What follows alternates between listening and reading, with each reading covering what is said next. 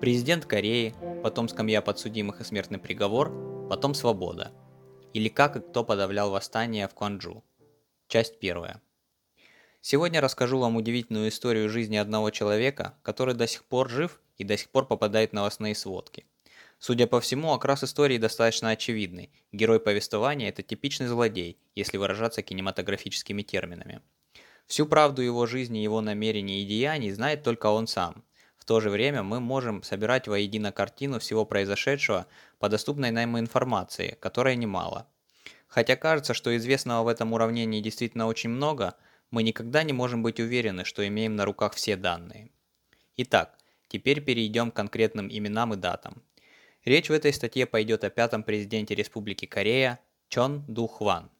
Точнее, о том, как он жестоко подавлял восстание в мае 1980 года в городе Кванджу. Человеческие потери в тех акциях протеста приводятся по-разному.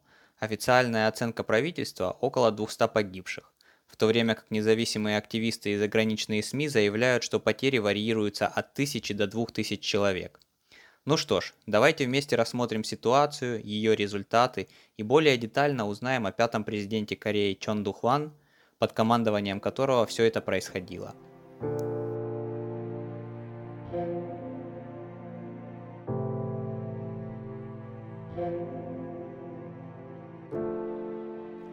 Жизнь и приход к власти Чон Духуана. Родился наш герой в 1931 году, как раз в то время Корея была японской колонией. Чон Духуан был четвертым сыном из 10 детей. Жила семья в маленьком фермерском поселении. Его отец имел несколько столкновений с японской полицией, впоследствии он совершил убийство японского офицера в 1939 году. Из-за этого вся семья бежала в Китай на два года. После возвращения на родину Чон Духуан пошел в начальную школу с отставанием в два года. В 1951 году он поступил в Корейскую военную академию, где познакомился с несколькими людьми, которые сыграют важную роль в будущем захвате власти. В 1955 году окончил академию, некоторое время учился военному делу в США, участвовал во Вьетнамской войне, женился на дочке командующего Корейской военной академии. В 1961 году поддержал военный переворот на родине, в результате которого Пак Чон Хи пришел к власти и оставался у руля страны 18 лет. После убийства третьего президента Кореи Пак Чон Хи в 1979 году Чон Дуган, будучи уже влиятельным силовиком со связями, пришел к власти в апреле 1980 года с помощью все того же военного переворота.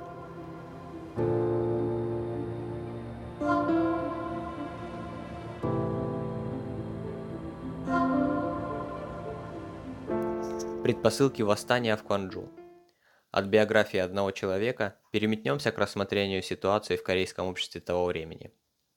После убийства Пак Чон Хи окончилось его 18-летнее правление, которое характеризовалось авторитаризмом, жестокостью и почти военной дисциплиной в стране. Несмотря на это, за тот период экономика страны улучшилась невероятным образом, благодаря чему граждане страны получили настолько комфортную жизнь, при которой можно начать задумываться о чем-то большем, чем просто работа ради выживания. Народ начинал требовать демократических реформ и увеличения свобод. Президент ПАК благополучно подавлял все подобные движения в политических и гражданских слоях страны во время своего президентства. В момент его смерти демократические настроения в стране оживились, и протестные акции с требованием перемен и реформ были выражением такого народного желания. Основная часть демонстрантов и активистов были студенты, ведомые студенческими объединениями при участии профессоров и преподавателей. Требования были такими.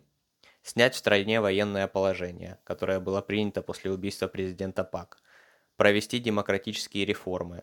Улучшить права человека – законодательно закрепить минимальный размер оплаты труда, предоставить свободу прессе. Все это привело к тому, что произошло в период с 18 по 27 мая 1980 года в городе Кванджу на юго-западе Корейского полуострова.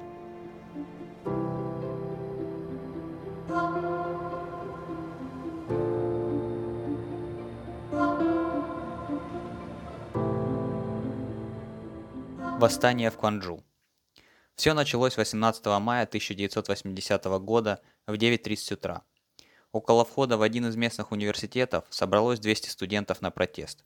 На стороне разгоняющих толпу было 30 местных военных.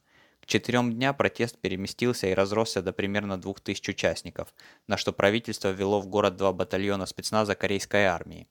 Из сводок событий того времени известно, что военные совсем не церемонились с участниками акции, более того, такое жесткое отношение распространялось на любых прохожих или зевак.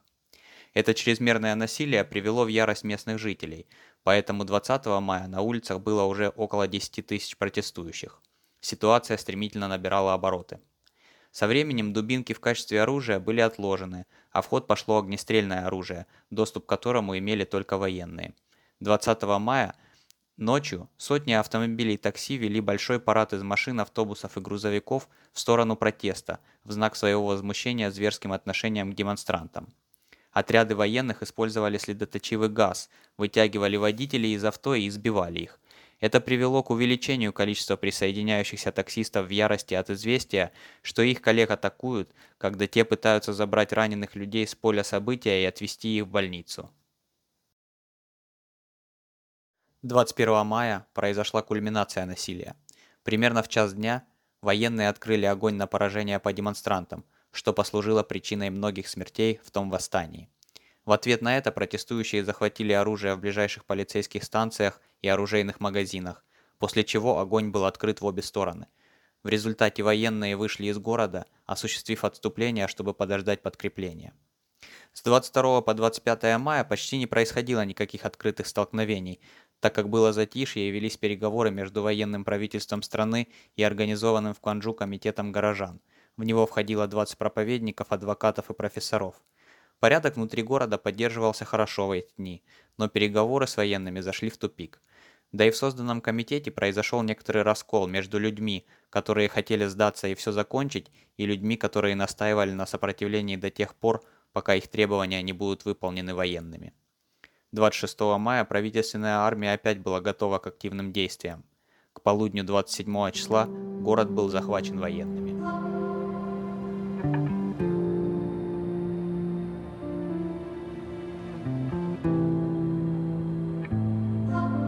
После восстания. После подавления восстания 1394 человека были арестованы за участие в мятеже. 427 человек получили реальные приговоры – причем 12 человек сели в тюрьму на пожизненное и 7 были приговорены к смертной казни. Отступление. Внимательный слушатель заметит. Повествовании говорилось о третьем президенте Пак Чон Хи, которого убили. После него сразу о пятом президенте Чон Духуан, центральная фигура рассказа. А что же насчет четвертого? Хорошее замечание, ведь был и четвертый правитель, хотя и совсем коротко. После смерти третьего президента его обязанности стал исполнять премьер-министр страны Че Гюха, так как его безальтернативно избрала президентом коллегия выборщиков. Но через несколько дней главный герой этой статьи, на то время генерал-майор Чон Духуан, организовал военный путч, быстро поменяв верхушку военного командования страны и через несколько месяцев уже контролировал правительство.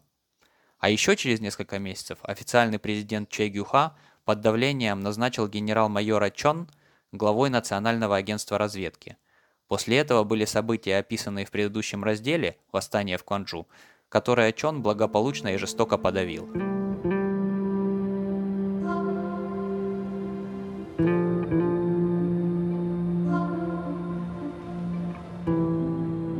Восстание произошло в мае, а в августе 1980 года, на то время официальный президент, четвертый правитель страны, пришедший к власти 8 месяцев назад, объявил о своей отставке, так как по факту он не имел влияния. Таким образом, пятым президентом был также безальтернативно избран силовик Чон Духуан. Какие последствия восстания в Кванджу принесло стране на культурном уровне и индивидуально товарищу Чон Духуан, о расследовании, суде и его результатах, слушайте во второй части – Продолжение следует, причем самое интересное впереди.